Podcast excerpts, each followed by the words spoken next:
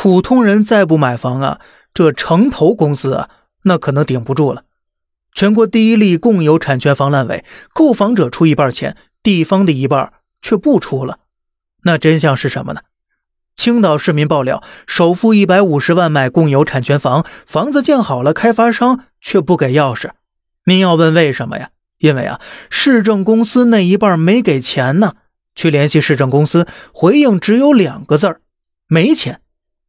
坦白说呀，推出共有产权房的本意是好的，购房者出一半，地方出一半，产权共有，首付均摊，买房人的压力呀，那可是小多了。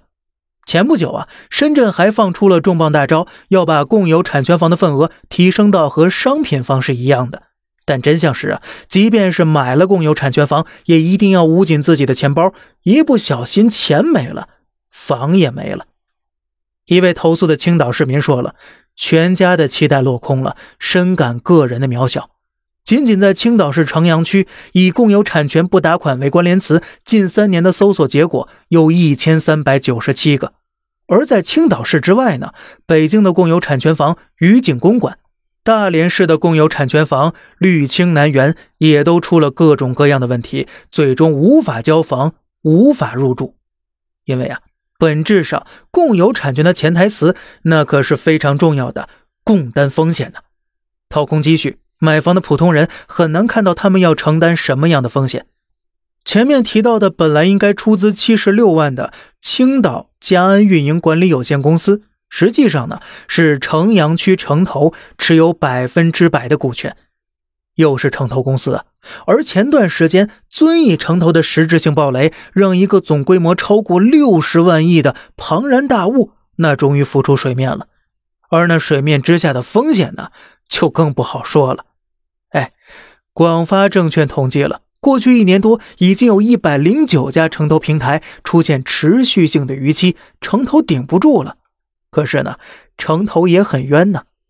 有一个内行看来很惊人的数据。二零二二年，城投拿地占比百分之五十四。换一种算法更惊人，前一百的拿地企业中啊，地方城投二零二一年只有二十一个，二零二二年呢增长为了七十一个。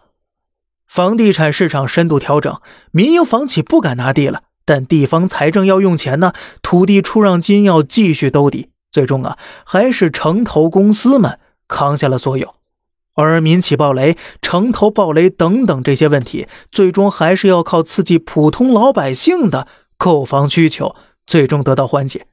因为啊，六十万亿的债务平摊到十四亿人头上呢，好像也就没有多少了。那么，关于城投公司也暴雷这事儿，您是怎么看的呢？好了，这里是小胖侃大山，每天早上七点与您分享一些这世上发生的事儿。观点来自网络，咱们下期再见，拜拜。